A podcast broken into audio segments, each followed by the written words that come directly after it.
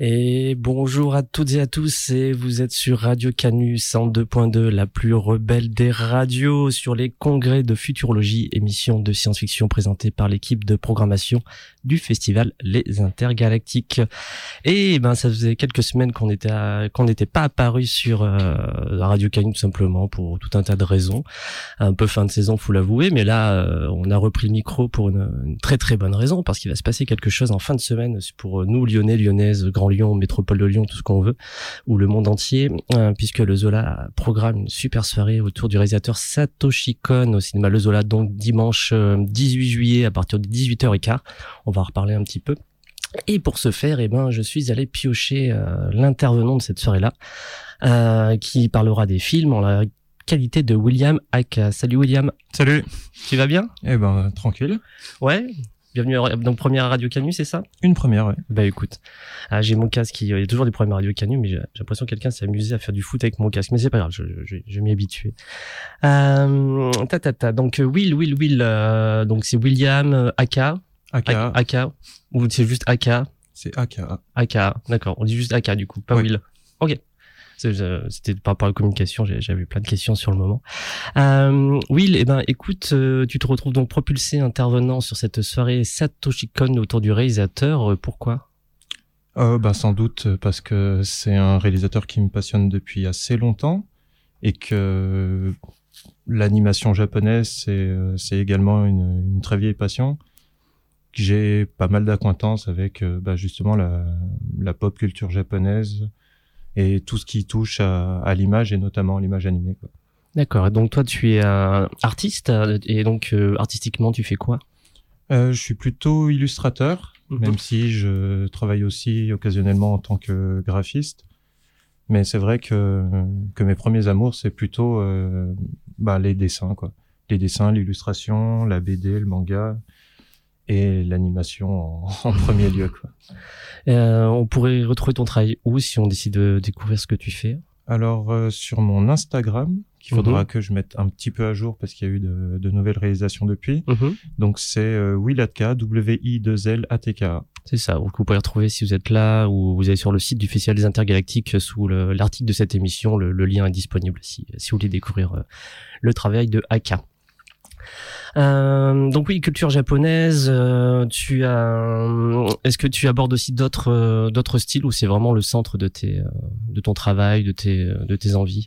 Alors je dirais pas que c'est le centre de mon travail. Après, il y a une influence qui est qui est manifeste. Mais je me suis jamais dit je veux dessiner à la manga. Enfin, généralement, ça ça donne pas des trucs très heureux quoi quand tu vois tout. Enfin bon, il y a, y a, des trucs qui se passent très bien hein, depuis mhm. quelques années, mais c'est vrai que le style manga, c'est euh, c'est extrêmement réducteur. Ça veut pas dire grand chose en fait parce que si tu regardes euh, à la grande époque du, du, du, du club d'eau, enfin le dessin de Dragon Ball n'a rien à voir avec celui de, de Nicky Larson mhm. ou euh, ou de Ranma. Enfin c'est quand dire les gens retiennent surtout euh, les cheveux pointus et les, les grands yeux. Les grands mais, yeux, ouais. mais c'est quand même euh, bah c'est ultra réducteur et justement comme quand quand tu quand essayes de faire ça ça, ça donne quand même rarement un, un résultat qui, qui, est satisfaisant. Quoi. Donc, euh, et surtout, moi, j'ai été aussi, euh, j'ai été euh, pas mal inspiré par euh, par les travaux de Yoshitaka Amano, mmh.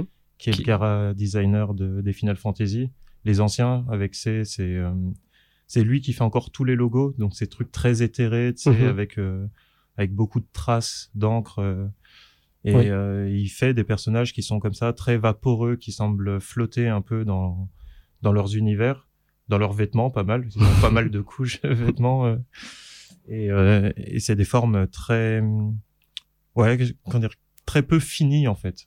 Tu vois, ça, mhm. ça se diffuse. Et euh, il y a un côté spontané que j'aime bien et, et ça m'a pas mal inspiré à faire, euh, à, à faire des traces et à voir aussi ce qu'on peut en ce qu'on peut en tirer quoi il y a une, une trace va donner une forme et cette forme va appeler à une autre trace et ainsi de suite tu, tu peux construire un, un dessin donc quand je suis à l'encre et avec euh, des pinceaux j'aime j'aime bien laisser euh, pas mal d'erreurs pas mal de ouais, pas mal de guides sur lesquels euh, je vais, je vais, je vais structurer euh, mon dessin final. Je sais jamais toujours trop quand je suis dans ce mode-là où je vais. C'est, ça, ça va être juste euh, telle trace va inspirer une autre et une Mhm. autre et une autre jusqu'à ce que j'estime que mon dessin est suffisant. Je sais que t'es assez perfectionniste aussi euh, comme, euh, comme, euh, comme artiste. On va dire exigeant. Exigeant. bon, peut- oui, ça c'est pour moi. Les, les deux sont bien en fait. Ça, ça pose pas trop de soucis. Ouais. Mais euh, et du coup, tu, j'ai cru comprendre que tu exposais bientôt aussi. Alors oui, c'est, euh, ce sera à partir de jeudi Mhm. et jusqu'à fin septembre, le 30, je pense. Euh, ce sera à l'AFK Bar, qui est à Jean Massé, Mhm. et ce sera en compagnie de, bah, de différents euh, illustrateurs. Donc euh, il y aura qui? Il y aura Viriel, il y aura Dick de Derry, il y aura aussi Florib, on aura Romain Lardanchet, qui est quand même assez connu maintenant, Ouais. je pense pour ses sculptures notamment. Il est venu ici d'ailleurs à une émission. On a fait une émission autour de son travail. Ça m'étonne pas tellement. Euh, Il y aura aussi Inda Whoop euh, qui, euh, qui fait des, des Mario en mosaïque euh, qu'on peut trouver Ah oui. sur les rues de Lyon. oui, oui, oui. Donc lui, il va présenter des prints. Euh, et on aura aussi Hugo Ferrand qui a, qui a mis en, en mots les, euh, les dessins de Romain Lardanchet. Ok. Ça, donc belle exposition à l'AFK Bar. Donc c'est dans le 7e arrondissement. Voilà. Du côté Jean Massé pour euh, pour nous lyonnais. Euh, et c'est porté par la galerie Pandora, c'est ça? Voilà, donc euh, ben, à l'occasion, un grand merci à, à Rodolphe Besset qui, qui m'intègre dans, dans, euh, dans ses expos. Quoi. Nos expos, événements et autres euh, aventures euh, artistiques euh, qui sèment au travers de la ville. Voilà, On connaît bien l'ami Rodolphe. incontournable. Incontournable, effectivement. Euh, eh bien, écoute, je te propose qu'on parle un petit peu de la soirée qui arrive dimanche. Euh, ben, dis-moi, qu'est-ce qui se passe dimanche au Cinéma Zola J'ai- Moi, j'ai vu, il y a une super soirée, Satoshi Kon, mais euh, qu'est-ce qui va se passer plus spécifiquement? Alors euh, déjà c'est c'est une soirée particulière au titre que on va pouvoir voir sur grand écran deux longs métrages de Satoshi Kon. Donc Paprika qui est à mon avis son plus grand succès commercial à ce jour qui est qui a eu droit à une sortie française mais aussi Tokyo Godfather qui euh, qui lui n'a pas eu euh, n'a pas eu cette chance qui est sorti directement en DVD chez nous. Euh, alors il y a pu avoir des des, euh, des projections euh, lors d'événements spéciaux en Mhm. festival et tout mais euh, bah même pour moi ce sera ce sera une première de pouvoir voir Tokyo Godfather sur grand écran. Donc déjà ça et en plus euh, il y aura le documentaire qu'a réalisé qu'a réalisé Pascal Alex Vincent qui, qui euh, l'a présenté à Cannes cette semaine et visiblement ça a bien marché. hein. Ouais. Il a eu droit à sa standing ovation. Oh, cool. Et, et ça, c'est exceptionnel aussi parce que, euh, à part ce, cette projection-là, après, ce sera distribué euh, bah, sans doute chez Carlotta, qui est l'éditeur, Mhm. et, euh, et sur, euh, sur les plateformes. Alors, je sais plus laquelle, je voudrais pas dire de, de conneries. Il me semble que c'est OCS, mais, euh, mais je suis pas sûr. Donc voilà, c'est la chance de pouvoir le voir au cinéma, Mhm. en présence du réalisateur, Mhm. avec qui on va, on va s'entretenir un peu ben, de, de pourquoi, comment il a fait son film. Ce sera avant ou après la séance ce- d'entretien? Ce sera au début. Au début, ok. Euh, non, non, non, il va avoir le film. Mhm. Il y aura une, petite Ouais. une petite session d'entretien et après, on aura euh, la présentation de Tokyo Godfather, puis de Paprika, Paprika. suivi des films, euh, évidemment. Ok, donc euh, grosse euh, grosse soirée qui se prépare. Hein, ça commence à 18h15 si je me souviens bien. Euh, donc ce documentaire Paprika et Tokyo, pas dans cet ordre-là, mais Tokyo Godfather. Et voilà pour faire un peu de la pub. euh, moi, j'arrête pas de le faire en tant que en tant que moi parce que je vais être là. Euh, ça coûte 15 balles, c'est que dalle. Ah bah c'est 15 pas balles, grand-chose, ah hein. ouais, putain, c'est pour une soirée comme ça avec des films de cette qualité, c'est c'est vraiment que dalle. Donc voilà, vous pouvez réserver déjà. Faut continuer. Ensuite, on va- on va passer à Satoshi Kon. Mais juste pour faire passer le message, hein, même si vous êtes sur le site des Inter, on a mis le lien pour réserver vos places. Allez-y, je pense que ça va faire une jolie salle. En tout cas, je sais que tous les gens qui, à qui j'en parle sont, sont chauds bouillants. Ah bah j'espère. Je- Donc je pense que ça va faire une, une belle salle qui, euh, qui sera là ce, ce soir-là, ce dimanche 18 juillet au cinéma Le Zola, où vous pourrez réserver vos, vos places. Je vous le conseille, on sait jamais. Et maintenant, Satoshi Kon. euh, euh, alors juste parce que j'aime bien contextualiser euh, de mon côté. Moi, je connais très peu hein, le travail de Satoshi Kon, à part que j'ai vu Perfect Blue, Mhm. très jeune, très euh, et euh, Paprika. euh, que j'adore, voilà. Mais j'ai vu aucun autre. Après, il en a pas fait 50, comme, comme on va voir. Du coup, t'as vu le premier et le dernier. C'est ça. Euh, Qu'est-ce que tu peux nous dire sur, euh, sur ce réalisateur? Euh, Qu'est-ce que je peux en dire Bah, je sais pas, je peux commencer par comment j'ai découvert. Ouais, c'est oui, bien sûr, carrément. Donc, ben moi aussi, j'ai j'ai j'ai vu le premier film qui était Perfect Blue. Donc à cette époque, le réalisateur est relativement inconnu, quoi, à part vraiment des des très très gros fans. Euh, parce que il a été assistant réel, enfin sur des sur des projets d'importance, mais c'est pas son nom qui, qui, qui brille à ce moment-là. Et j'ai vu ce film euh, donc dans la ville où j'habitais, où j'ai grandi, dans le Jura, à Saint-Claude. Et ça a été un, ça a été une belle claque. Quoi. Une année ou, ou deux ans avant, on avait déjà euh, pris une belle baffe avec Ghost in the Shell. Mhm. Et, euh, et à l'époque, des, des dessins animés euh, japonais qui sortent au ciné, c'était quand même assez rare, quoi. Et c'était une expérience, euh, c'était une expérience marquante parce que c'était quand même un, un film qui est de l'horreur psychologique, qui qui te perd parce que on, on est dans le. Qu'est-ce que est-ce que tu peux résumer rapidement ce que raconte ce film, même si c'est un peu compliqué, je l'avoue. Alors, oh, pas tellement en fait. Euh, le film, ça raconte l'histoire de, de Mima, qui est une, une idole. Donc les idoles, c'est ces euh, c'est ces pop stars japonaises euh, qui sont qui sont formées pour faire des groupes commerciaux et dont, dont les membres changent assez régulièrement quoi, et qui sont objets de culte parfois hardcore de la part des fans qui sont capables de dépenser des, des, euh, des milliers de, yens, enfin des millions d'yens plutôt, pour, euh, pour acheter un peu tout, les merchandising, les albums euh, qui vont au concert et tout. Et en fait, on suit l'histoire de Mima qui, qui est une idole et qui décide d'arrêter sa carrière d'idole pour devenir une actrice. Et elle, elle, son premier rôle, ça va être dans un film qui tourne autour euh, un peu d'une histoire un peu de meurtre et tout.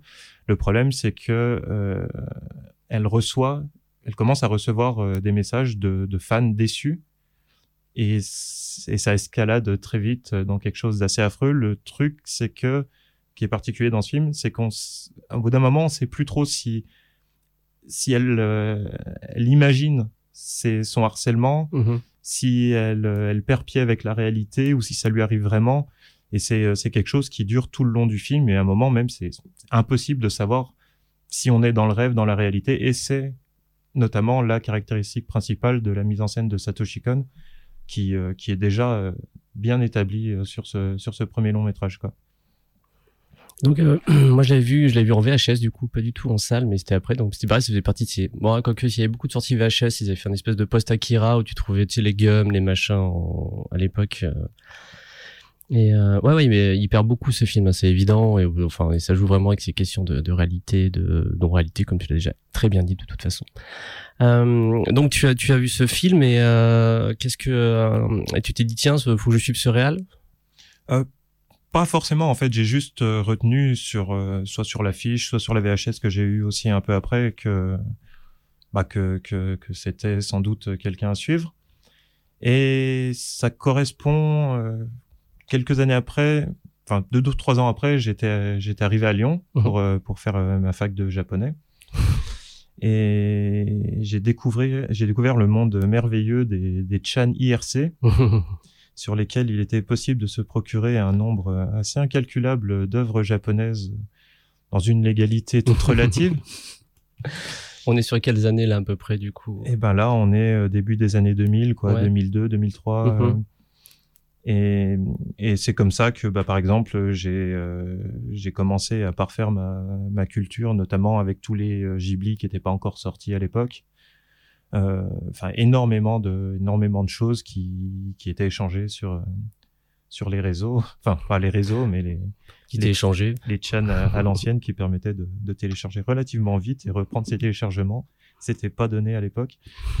et ça m'a permis de découvrir euh, son deuxième long métrage, qui lui n'est jamais sorti en France. Et c'est euh, c'est un peu un drame parce que Millennium Actress, qui est vraiment un film magnifique dans lequel il, continue à parfaire sa technique de mélanger les c'est pas tellement les rêves et la réalité ce coup-ci. On, parle d'une actrice dont qui va raconter son histoire. C'est une vieille dame qui s'est retirée de du, du monde du showbiz et il y a un, fan qui veut faire un documentaire sur elle, il l'a enfin retrouvée, et en fait, elle va lui raconter sa vie. Et, sa vie et tout ce qui va lui arriver dans sa vie se confond avec les rôles qu'elle a eus et les rôles eux-mêmes se confondent avec euh, l'histoire du cinéma japonais et une histoire fantasmée du Japon, euh, d'un Japon millénaire. Quoi. Mhm.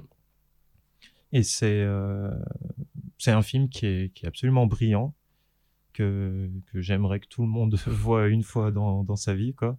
Donc il est introuvable actuellement en France sous quelque forme que ce soit légal, on va dire. Si, si, si, si. Ah oui il est sorti en DVD euh, depuis, parce qu'il a eu une sortie américaine, au moins une édition américaine. euh, bon, alors la, la jaquette est pas fantastique, parce que les Américains ont redessiné le, le- les artworks euh, d'origine, mais le film, euh, bah, le film est fabuleux, quoi. Donc, euh, non, non, il est, il est disponible du coup, ouais, c'est c'est pas resté introuvable. Voilà. Et il n'a pas eu le même, euh, il a pas eu le, le même soin d'édition que qu'ont eu Tokyo Godfather et Paprika, qui Mhm. eux sont sortis des fois dans de dans de très belles éditions qui contiennent euh, le storyboard complet, enfin quelque chose d'assez quali. Euh, à, à mon sens, hein, je je sais pas s'il y a eu une réédition Blu-ray ou pas, mais moi le, le DVD que j'ai, c'est un bête DVD, mais bon, il contient le film et c'est le principal quoi. Donc ça c'est son second film hein, et ben continue, on va, on va continuer un peu sur ces différents films. Et donc le troisième est Donc c'est Tokyo Godfather. Mhm. qui est, euh, qui est un film assez particulier en fait euh, dans, dans, dans la filmographie de Satoshi Kon parce que là du coup il délaisse euh, il délaisse son obsession de rêve réalité qui se confondent on est sur un récit euh, beaucoup plus linéaire Mhm. mais qui a la par- particularité de, de présenter euh, comment on pourrait appeler ça? Au Japon on dirait Ulamachi ce qui veut dire euh, le, la ville de l'envers comme dans l'envers du décor parce qu'on va suivre euh, on va suivre une aventure avec euh, 300 abris ce qui est qui est pas un thème qui est, qui est très euh, très prégnant dans le cinéma japonais et encore moins dans le cinéma d'animation. Et euh, bon alors après j'ai pas j'ai pas vu tous les films tous les films japonais mais c'est souvent euh, souvent une figure euh, bah, c'est une figure dans, dans, dans la vie. À Tokyo c'est des gens qu'on voit pas en fait. C'est des gens qui qui qui montent des petits baraquements dans des quartiers euh, dans ou des dans un des dans des interquartiers Mhm. où on va pas trop les voir et c'est c'est c'est pas des gens qui vont faire la manche c'est euh, ils vont récupérer à la rigueur euh, je sais pas de la ferraille des trucs comme ça des trucs euh, consignés je, je sais pas s'il y en a encore aujourd'hui là-bas mais euh, et en fait on va suivre euh, on va suivre ces ces trois euh, ces trois sans-abri qui le soir de Noël euh, trouvent un bébé abandonné qui vont se mettre en quête de de retrouver sa sa mère quoi. Et c'est euh, ouais voilà c'est un film qui est, qui est qui est très particulier dans le sens où ça va nous donner à voir euh, vraiment le Tokyo de, de l'envers. On va toujours voir la tour de Tokyo quelque part Ouais. dans le fond du décor, mais on va surtout se, se concentrer sur euh, sur des endroits où euh, les gens, euh, où des endroits un peu dépotoirs. On va voir un peu la soupe populaire, on va voir euh, les bars un peu de, de, de paria parce qu'on a un de ces trois euh, sans-abri qui est euh, un- une femme trans. Mhm. Et, et en fait, voilà, au fur et à mesure de, de leurs aventures, on va aussi découvrir un peu par flashback bah, comment ils sont arrivés là. C'est c'est un commentaire social relativement engagé sur sur les laissés pour compte euh, au Japon, qui est un pays quand même très capitaliste. Et donc Satoshi Kon, c'était quelqu'un de très engagé dans son travail ou c'est un, c'est un film où il a fait voir ça, où on retrouve un peu dans toutes ses œuvres cet engagement? C'est c'est quelque chose qui est qui est qui est prégnant euh, un peu partout. En fait euh, outre le ce motif de mélanger rêve réalité fantasme et tout il y a il y a un gros commentaire euh, bah déjà sur la psychologie des personnages et le, rôle de la société euh, par exemple dans Perfect Blue. Euh, on est quand même en 97 si je me trompe pas 97 98 euh, l'internet domestique est encore naissant et le film est très juste sur par exemple les phénomènes de d'harcèlement en ligne. C'est quelque chose qui est finalement assez nouveau parce que elle, euh, Mima a une une euh, une fanpage qui qui est même pas faite par elle à la base Mhm. et elle la consulte pour voir un peu ce qui se dit. C'est à travers de cette page qu'elle commence à voir euh, les menaces se, se, se créer. Donc c'est assez, enfin, le- Satoshi Kon est assez visionnaire en fait parce que le film est peut-être plus juste dans ce qu'il dénonce aujourd'hui qu'il l'était à l'époque où il a été fait. Euh, dans Millennium Actress, c'est pas vraiment le même propos. Donc dans Tokyo Phaser, j'ai dit, il y a un propos quand même euh, très social. Et dans Paprika, euh, peut-être même plus dans Paranoia Agent, qui est la série qu'il a fait juste avant Paprika, où comme c'est une série, il a plus de temps, il va, il va intégrer beaucoup de, thématiques qu'il n'a pas pu intégrer dans ses, dans ses films d'avant. Et on a, on a un regard quand même assez dur sur, sur l'époque qui, qui est très sur euh, les téléphones portables, sur les rumeurs qu'on colporte et, euh, et sur la technologie qui, qui technologie de communication qui enferme les gens quand même euh, dans leur propre monde. c'est ça reste en fait c'est assez c'est assez particulier c'est un c'est un cinéaste qui est assez sec dans son jugement de la médiocrité humaine et à côté de ça c'est quelqu'un qui dont on sent une, une, grande humilité, une grande empathie pour, euh, pour les gens. Euh, ça se voit beaucoup dans Tokyo Godfather, mais ça se voit aussi beaucoup dans son engagement personnel parce que c'est quelqu'un qui, qui a beaucoup œuvré pour le, comment dire, pour le, le, le statut des gens qui travaillent dans l'animation. Mmh parce que c'est, euh, c'est quelque chose qui, est reconnu internationalement, la qualité de l'animation japonaise qui passionne des, tonnes de gens. Il faut quand même savoir que c'est un travail euh, très précaire pour la plupart. Euh, les gens euh, dorment au bureau, voient pas leur famille pendant des fois des mois. Par exemple, il y a quelques années, j'avais vu un, projet de crowdfunding pour pouvoir louer ou acheter un bâtiment, je sais plus, mais qui est proche des studios pour que les gens puissent aller dormir dans un vrai lit. C'est euh... Crowdfunding, c'était pas pour eux, mais juste pour que les, euh, et, les gens qui travaillent, ok. Et du coup, euh, il... je pense que c'est un des membres fondateurs de la Janika, qui est l'association des animateurs euh, japonais, et, et c'est quelqu'un qui était euh, qui était très conscient de cette réalité sociale là, qui qui faisait ces films en fait des fois ont, coûté un peu cher parce que aussi il, il voulait que les animateurs et enfin tous les gens, tous les artistes qui, qui, qui travaillaient dessus soient correctement payés. Mmh. Donc, euh, donc oui, non, on a quelqu'un quand même qui, qui, qui, qui, est très impliqué euh, dans, dans son monde euh, professionnel et qui a un commentaire aussi acerbe sur, sur la réalité du, du monde d'aujourd'hui. Et du coup, en parlant de réalité, donc il reste un dernier film, c'est Paprika, c'est ça? Alors c'est Paprika, c'est ouais. c'est un peu le c'est un peu l'œuvre somme parce que c'est, je pense que c'est son film où il a le plus de budget. Ça se voit, il y a, déjà eu un, un, level up avec Tokyo Godfather, -hmm. mais euh, mais là on est on, on, est sur quelque chose qui est assez qui est assez fort à l'image quoi. C'est euh, bah c'est enfin c'est Inception en bien fait quoi en fait. Enfin, si, si, si, je peux dire ça quoi. C'est un film où les rêves ressemblent à des rêves quoi. Enfin, mm -hmm. Et d'ailleurs, Inception a, a, beaucoup pris à Paprika parce que, enfin, Inception arrive après. Ouais. Et on retrouve, euh, on retrouve littéralement euh, des, des plans qui, qui sont de, de, Paprika dans Inception, quoi. Mais moi, quand, quand j'ai vu le, la bande-annonce d'Inception, je me suis dit, oh là là, ça va être Paprika en film, ça va être incroyable. Euh, au final, j'ai trouvé que les, les rêves euh, mis en scène par Christopher Nolan étaient quand même assez, assez tièdes alors que dans Paprika, enfin, on a des, des parades de, de, avec des frigos qui qui, euh, qui se dandinent, mm -hmm. tout et n'importe quoi. Enfin, c'est euh, c'est vraiment foisonnant, c'est très très impressionnant.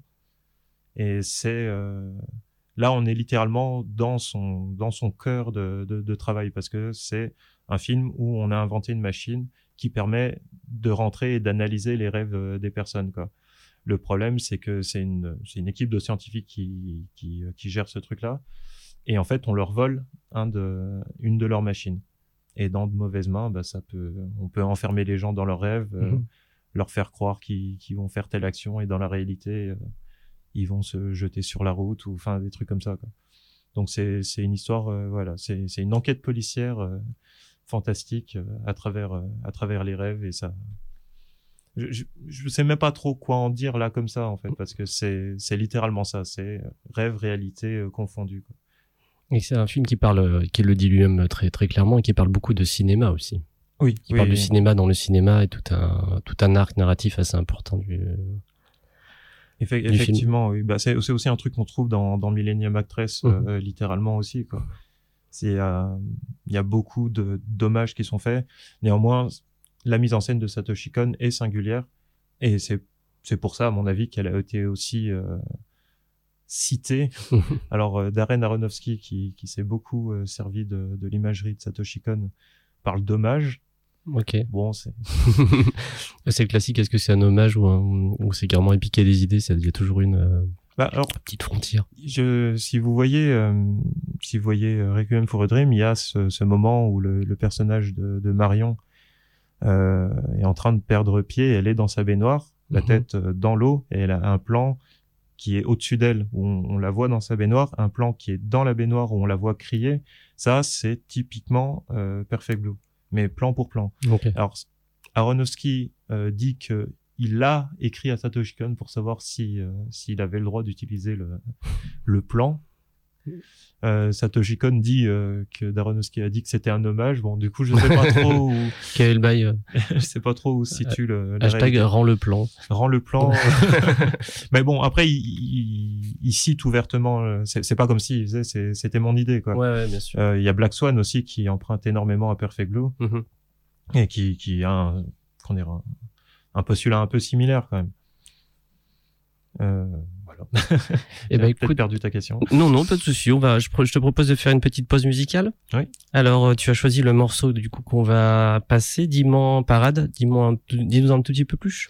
Alors, par, bah, Parade, c'est euh, c'est justement le, le money shot, à mon avis, de, de Paprika. C'est ce moment où on a une parade de de- d'animaux, d'objets, de, de, de gens difformes, enfin de, de- un truc complètement fou euh, qui, qui peut arriver que dans un rêve.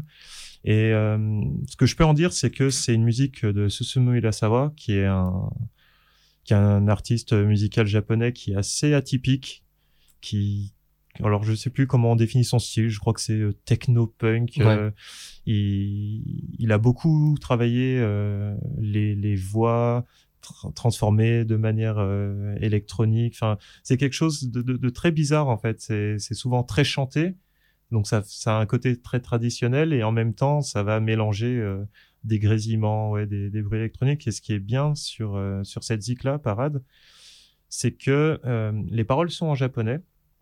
Mais alors, il y a des morceaux, des moments qui sont tellement trafiqués que même un japonais ne peut pas tout comprendre. Et, euh, et elle a été faite pour matcher avec le thème du film, le thème des rêves, qui fait qu'on va se rappeler de, de bribes, on va pouvoir percevoir euh, des petits bouts, mais, le, mais on n'arrivera pas à créer un sens, euh, un sens global, quoi.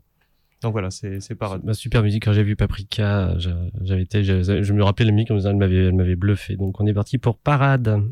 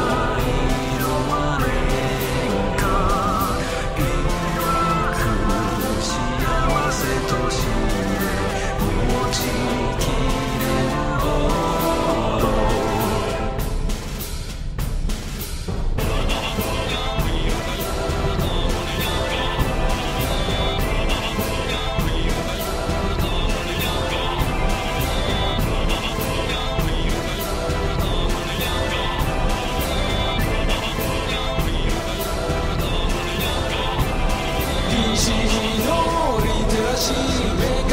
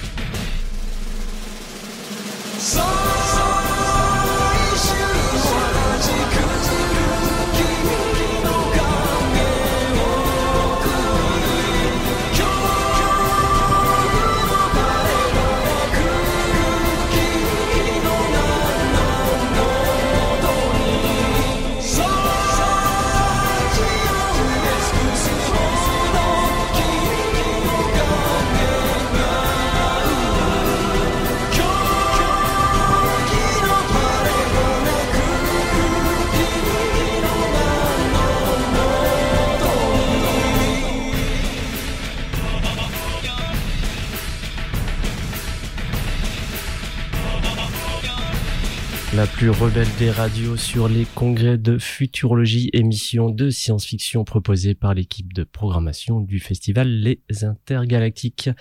Et on continue cette discussion en compagnie de Aka, artiste lyonnais, fan de Japon mais pas que, pour parler de Satoshi Kon. Et donc nous venons d'écouter le morceau Parade de, alors je serais pas capable de prononcer le nom de l'artiste. C'est Susumu Irasawa.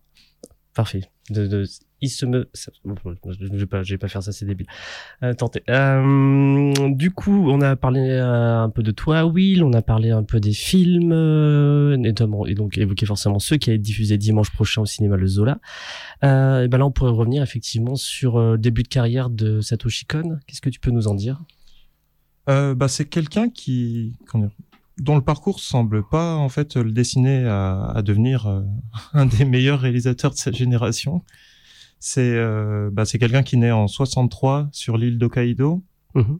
donc euh, assez loin de du centre euh, de, du, du Japon. C'est quelqu'un qui qui qui est vite un outcast quand même, qui est au lycée un, un peu euh, grand dadais, euh, mec pas forcément toujours à l'aise socialement, qui qui préfère la compagnie des filles, qui trouve quand même largement plus mature que ses congénères. Et c'est quelqu'un qui qui s'intéresse euh, pas mal au, au manga euh, au collège et notamment au lycée. C'est plutôt un amateur de shojo, donc ils sont les mangas euh, pour filles. Ok. Et euh, je pense que quand on regarde, euh, comment dire, quand on regarde tous ces films, euh, pas pas beaucoup d'hommes qui sont, euh, comment dire, les forces motrices euh, de, de ces histoires. Et il va tomber sur, euh, il, il va il va lire dans sans doute le Young Magazine, ça je suis pas sûr. Il va tomber sur euh, sur Domu, qui est un manga de Otomo, Mhm. donc euh, Ah oui. qui Le grand. le grand Otomo, mais qui à cette époque qui est pas non plus euh, une superstar. Ça, ça commence à être un nom qui tourne dans, dans le milieu de manga un peu underground parce que on a des thématiques assez adultes, un, un truc un peu horrifique, euh, et c'est quelque chose qui va qui va beaucoup le marquer. Et il lui, il se, bon, il adore dessiner. Il s'inscrit euh, à l'université d'art de Musashino euh, à Tokyo. Mhm. Et il va, durant ses études, donc en 84 ou 5, je sais plus trop, il va, euh, il va proposer un, un de ses mangas. euh, il y a, alors, il y a pas, il y a pas mal de concours au Japon qui permettent euh, aux jeunes auteurs de, de se faire repérer. Il va gagner le, le prix Tetsuya Shiba pour son premier manga euh, Toriko, qui, qui- enfin, son, son trait, enfin, le, le- les cadrages, euh, ses personnages, euh, qu'on on sent, on sent que le gars est très très influencé. Et, euh, et ce qui est très intéressant pour lui, c'est que en fait, euh, il va se faire repérer grâce à ça, et il va intégrer le Young Magazine où travaille euh, Otomo. Du coup, Satoshi Kon va commencer euh, sa carrière de mangaka en, pro- en produisant des, des histoires courtes qui sont publiées dans le magazine et aussi en tant qu'assistant sur euh, le manga Akira. Ok. Ah oui. Donc euh, c'est quand même déjà un, un début de carrière assez intéressant.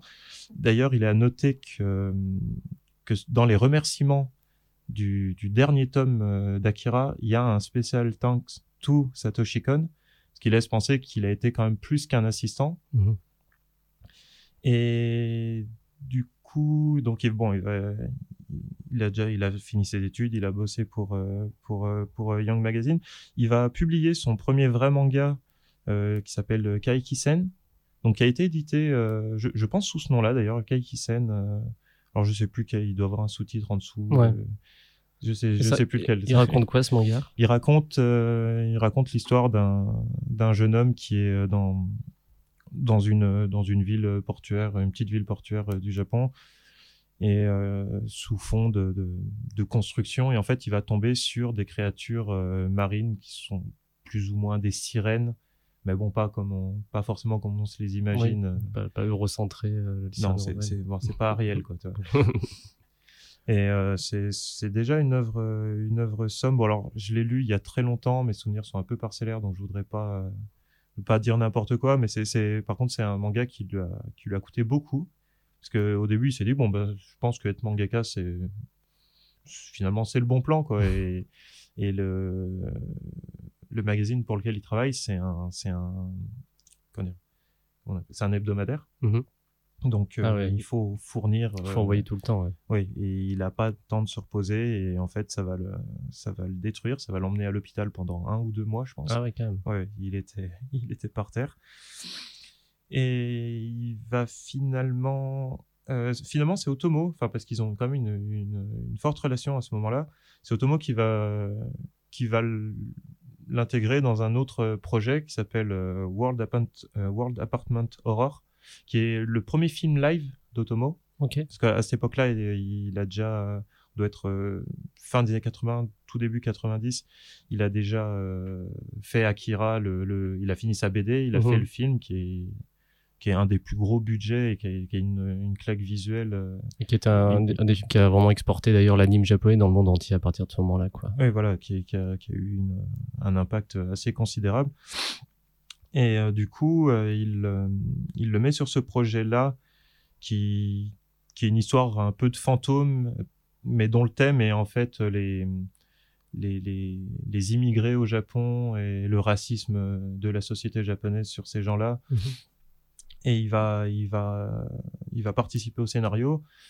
Et il va pas être forcément très emballé par le résultat final du film. Il va en faire une, vers- une version manga qui, euh, lui permet quand même des, des audaces visuelles euh, bien, bien plus grandes. Et en fait, c'est toujours par euh, Otomo qui va rentrer dans l'animation parce que Otomo a f- euh, dirige, dirige pas mal de projets. Il les réalise, il les réalise pas toujours, mais il, est. euh, Ah, c'est pas comme Gigi Abrams aujourd'hui, non? Euh, En oui, mieux. si, si, non, non, Non, parce qu'il y a plein de séries qui ont été faites de, qu'on dit faites par Gigi Abrams, comme Lost, etc. Alors, ce qui est, ou je sais plus trop quoi.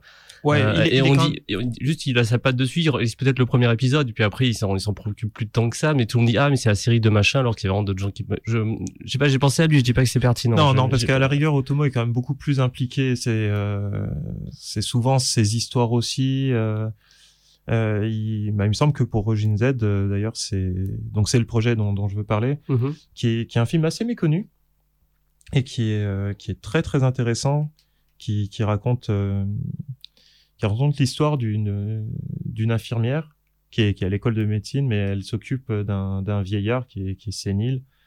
Et en fait, ce, ce vieillard-là va être le cobaye pour un, un nouveau lit qui, qui un, un espèce de lit robot dans lequel on, on va mettre euh, les vieux désormais et qui, qui va s'occuper de tout de manière automatique. Donc euh, le lit le lave, euh, euh, lui fait prendre sa bouffe, lui permet de faire ses moyens. Mhm. Sauf que le, le lit va devenir berserk et il va partir et il va commencer à assimiler d'autres machines, ça, ça va mettre un, sacré boxon. Et en fait, sur ce film-là, il travaille euh, à la conception des décors et au layout. Ouais. Donc le layout, je sais pas si c'est... Bah, explique, oui, oui. Ouais, moi, je- Euh, le layout, c'est comme une case de storyboard, mais, en, mais qui, qui définit le plan final. Mhm. C'est-à-dire qu'on va voir où doivent se trouver euh, les objets, comment est constitué le plan, comment est constitué le décor.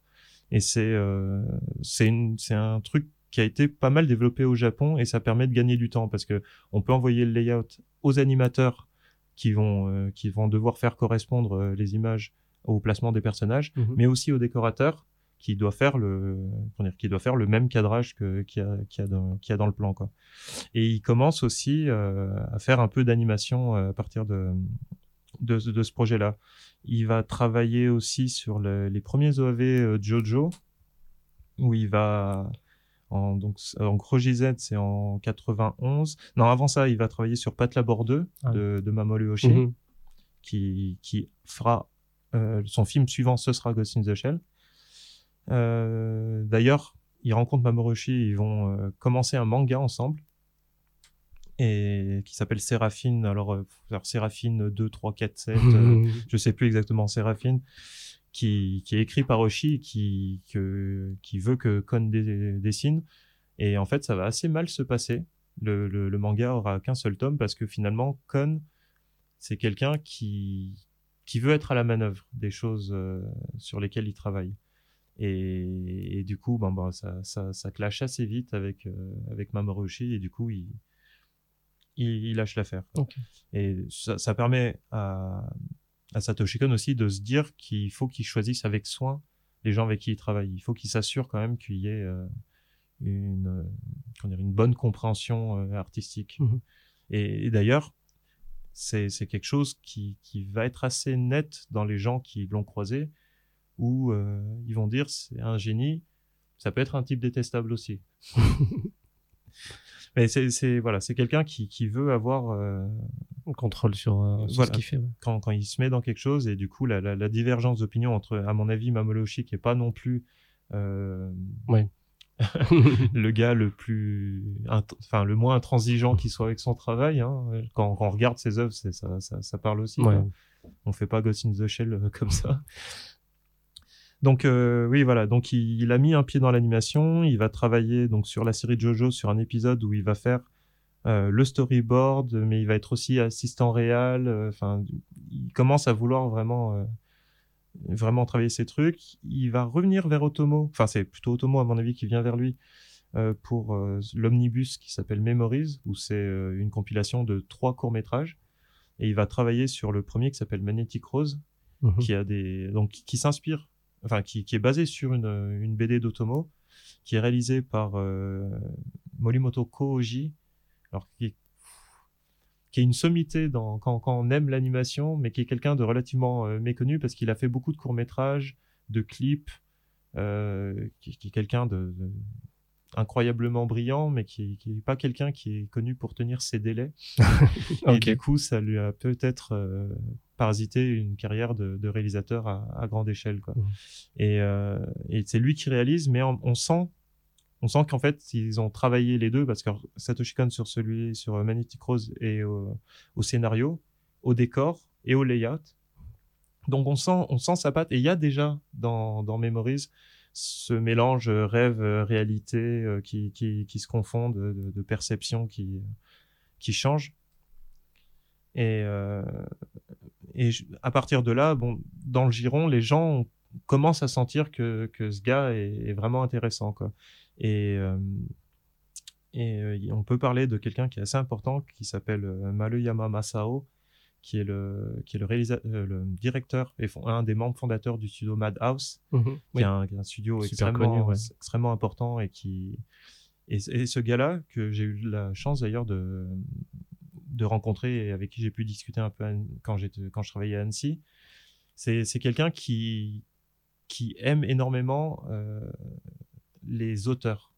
Et c'est quelqu'un qui va euh, qui va venir les chercher, qui va leur donner une structure où ils vont pouvoir euh, faire quelque chose de différent.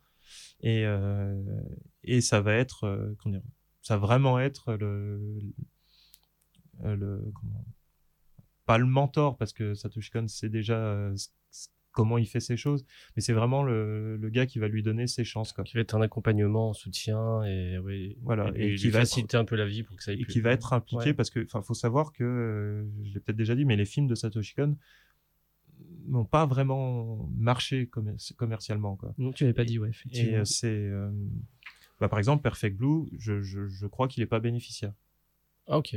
Pourtant, il a été balancé à l'international, ça, ça reste Il- assez étonnant. ouais voilà bah, bah, parce que bah, parce que euh, Maruyama c'est quelqu'un qui croit énormément dans les choses qu'il fait il est très impliqué dans le processus créatif souvent en fait il il va quand même être à la à la base, il va dire euh, ça, ça te dirait pas qu'on fasse un film qui parle de ça, qui, qui est telle thématique et Mhm. tout. Et après, il laisse, euh, il fait confiance aux auteurs pour pour se débrouiller. C'est un peu sa ligne de, de, de conduite à Madhouse. Et depuis qu'il en est parti, euh, c'est devenu quelque chose de beaucoup moins euh, audacieux. Ok.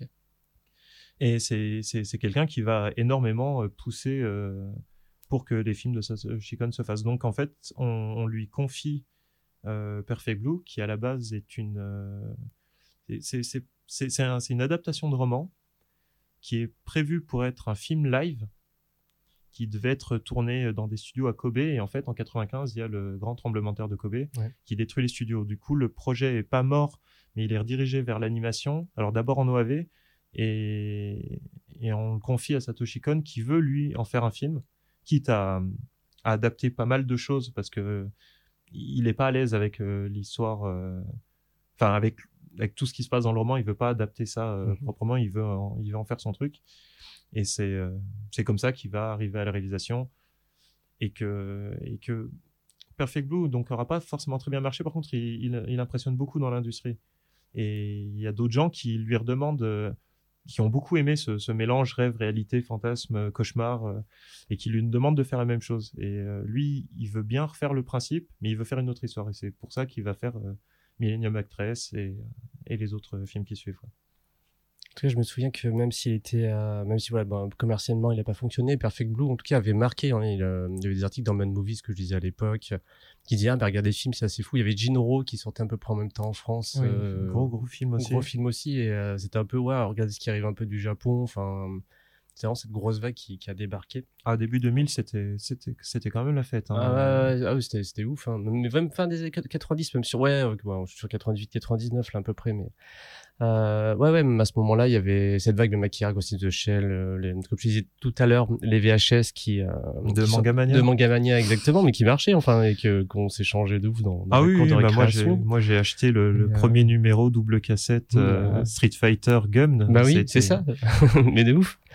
Et euh, et voilà. Et du coup, euh, quelqu'un en a fait un documentaire, donc. Donc oui, voilà. Donc euh, c'est Pascal Alex Vincent qui a fait un documentaire qui s'appelle Satoshi Kon l'illusionniste, qui bah, qui est vraiment, euh, enfin, c'est vraiment intéressant en fait parce que des documentaires sur des réalisateurs, on en a quelques-uns. Mhm. Souvent, c'est des réalisateurs euh, américains.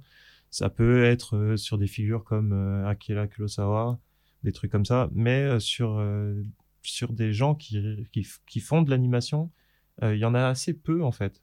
Alors, il y a un ou deux documentaires sur sur Miyazaki. Ouais. Mais euh, Surtout des bouquins sur Miyazaki. il- ouais, des bouquins sur Satoshi Kon, il y en a. hein, parce qu'il y a, il y a à dire, il a quand même euh, laissé une grande influence. Il y a quand même beaucoup de choses. Mais euh, des, des, des, des documentaires sur un, sur un réalisateur d'animation, c'est quand même assez rare. Et ce que je trouve très intéressant dans ce documentaire-là, c'est que euh, on va pas trop parler. On, va l'établir déjà comme un, comme un réalisateur de film. Et en fait, il est, le, le réalisateur, il allait chercher des gens euh, assez différents ceux qui ont pu travailler avec lui. Donc, euh, il y a quand même un casting 4 étoiles. Euh, Il y a Mamoru Oshii Mhm. qui va parler de Satoshi Kon. Et on va croiser euh, Mamoru Osoda qui a fait euh, La traversée du temps, euh, Summer Wars, Les enfants loups. Mhm. Qui, qui travaille à Madhouse aussi. Euh, à un moment, ils travaillent, euh, ils travaillent un peu, pas ensemble, mais ils travaillent sur, sur la même structure. Euh, on va avoir aussi des gens comme Marc Caro, qui était tombé sur, sur son manga, là, Kaikisen, qui voulait l'adapter. Mhm. Alors, je sais pas trop quand, ça, par contre, c'est, pas net. Euh, on va voir aussi le, bon, on va voir Darren Aronofsky, qui, qui, qui parle de, Alors, de Satoshi Kon. Qui, qui, ce qui est, donc, c'est- je me trompe pas avec son, son nom, son nom, Alex Pascal Vincent, c'est ça? Oui. Euh, qui, qui est-il en fait que, pour, pour- enfin, est-ce que tu sais pourquoi il a, il a voulu se lancer dans cette aventure sur, sur Satoshi Kon? Alors, non. Et je, et c'est, euh, c'est, euh, Question les- que tu poseras les questions que, que, que je vais lui, lui poser. Euh, je sais qu'il a, qu'il, travaille dans le documentaire depuis quelques années. Il a travaillé un peu pour Arte, pour l'émission Blow Up, il me semble. Euh, mais je sais, comment dire, je, je, je sais vraiment pas pourquoi. euh, Et c'est justement, je suis très, euh, très curieux et très impatient de, de lui poser les questions. J'ai vu que dans la production du, du, du documentaire, il y a, il y a beaucoup de japonais Mhm. à la production euh, Ouais. exécutive. Et c'est étonnant que ce soit- il est français, hein, c'est ça. Oui. Ouais, vu son nom de toute façon. Mais euh, Du coup, je me demande c'est si- étonnant qu'un français, enfin c'est pas étonnant, c'est mais euh, oui que, que c'est- ça n'ait pas existé au Japon aussi. Bah, je pense qu'il y a une volonté, euh, sans doute, euh, de, de Maruyama, euh, peut-être de la veuve de Satoshi Kon. Ah oui, parce que c'est peut-être important de le dire, euh, Satoshi Kon est mort. Oui, si j'allais revenir dessus. du coup, c'est qu'on parle d'un Durel euh, et qui a l'air bien vivant, mais il est mort en 2010. Euh, il est mort en 2010 euh, d'un cancer du pancréas, relativement foudroyant. Mhm. Il était en train de, de faire son prochain film qui allait passer une étape parce que il avait dit lui-même, il, a, il avait fait ce qu'il avait à faire sur ce mélange rêve-réalité. Et euh, il voulait se lancer dans un film euh, pour enfants. Mais bon, tous ceux qui ont pu participer quand même à, à sa création euh, disent c'est c'est pas un film pour enfants si si innocent que ça on va quand même trouver des trucs sombres mais peut-être un peu comme euh, comme il y avait des films pour enfants dans les années 80 où c'était quand même divertissant mais on abordait quand même des Ouais. choses euh, je sais pas je pense par exemple un peu aux Goonies ou des trucs comme ça quoi. Euh, bon je pense pas du tout que ça soit le, le ton du film. Euh, il avait fini le storyboard. Je crois que le film a été réalisé à un tiers. Et en fait il, il est mort. Il a pas pu euh, le finir. Son producteur a comment dire, lui a promis qu'il le finirait, mais visiblement c'est bah pas possible parce que il y a que Satoshi Kon qui aurait pu qui aurait pu finir ce, ce, Ouais. ce film-là. Donc, euh, alors j'ai vu sur le net, il y a des gens qui qui ont peut-être cru que le, réalis- le, le documentaire qui est fait allait peut-être être euh, un espèce de Lost in La Mancha sur euh, sur Dreaming Machine Ouais. qui était le, le prochain film. C'est pas le cas. Mhm. Ils ils l'évoquent Mhm. ils en parlent un peu, même il y a des trucs moi je savais pas sur sur la production de ce film, mais mais mais effectivement ce serait une ce serait une bonne idée parce qu'il y a quand même un storyboard complet, il y a il y a, des plans finalisés, il y a il Donc il y a quelque chose à faire, il y a du matériel pour sur lequel travailler un peu, ouais. il y a sans doute du matériel euh, pour euh, pour ça. D'ailleurs, on peut on peut demander si euh, Pascal Alex Vincent avec euh, tous les contacts qu'il a eu serait peut-être pas intéressé euh, par ce projet-là par exemple. Euh, vu que si, si son documentaire donc a bien fonctionné à Cannes et qu'on découvre donc dimanche et que effectivement il a le vent en poutre, ouais carrément. J'aime bien, ça me fait rire cette, cette expression. J'étais pas sûr. ça, ça tiré de Groland. Euh, et ben, il nous reste euh, quelques minutes. J'en profite pour saluer l'équipe de Mouteki, l'émission du samedi matin, qui est dans le chat, euh, qui fait un coucou dans le chat. Euh, du Twitch, euh, émission sur le tous les sons et musiques du Japon 9h 10h tous les samedis matins et euh, très belle rencontre quand ils ont la chance la gentillesse la chance. Je sais pas s'ils ont eu la chance mais ils ont la gentillesse de de m'accueillir pour parler kaiju il y a il y a quelques mois de ça. C'était un donc coucou je suis content de vous savoir là. Ça fait plaisir. Et donc eh ben rappelons un peu ce qui se passe une dernière fois ce euh, ce dimanche. Donc ce dimanche, à partir de 18h15, euh, dans l'ordre, euh, le documentaire sur euh, Satoshi Kon, Satoshi Kon l'illusio- l'illusionniste. Ensuite, euh, genre je sais plus, je crois que c'est 20h15. petite interview aussi à deux enfin tu fais un entretien pardon avec le réalisateur à l'issue de cette projection Voilà. Euh, ensuite, une petite présentation et on lancera euh, Tokyo Godfather. Et, euh, et dernier film, Paprika, précédé d'une d'une petite présentation de, de mes soins. Euh, je voulais aussi, bah, du coup, remercier euh, Olivier Calonnet et euh, Clara Sebastiao, que vous connaissez bien ici, il me semble, sûr euh, qui organisent euh, ce- cette soirée et qui me font confiance pour, euh, pour la présenter. Et euh, comme on est sur une radio dont le nom évoque quand même euh, les luttes euh, ouvrières sociales, j'aimerais, euh, j'ai dit que j'étais de, de Saint-Claude dans le Jura, c'est donc là que j'ai découvert euh, le, mon premier Satoshi Kon. Et euh, c'est une ville qui, qui comme beaucoup de, de villes en France, villes moyennes, sont un peu sinistrées. Et en ce moment, il y a le, il y a la grosse usine, le, le gros employeur industriel qui s'appelle MBF, qui, qui, euh, qui euh, liquide son activité. Et j'aimerais euh, apporter beaucoup de soutien à tous les, tous les ouvriers d'MBF qui, qui occupent leur usine depuis trois mois, qui se battent contre, contre le- les, les propriétaires, les actionnaires. c'est c'est- une usine qui, comme beaucoup, comment dire, sacrifiée sur l'autel de la délocalisation.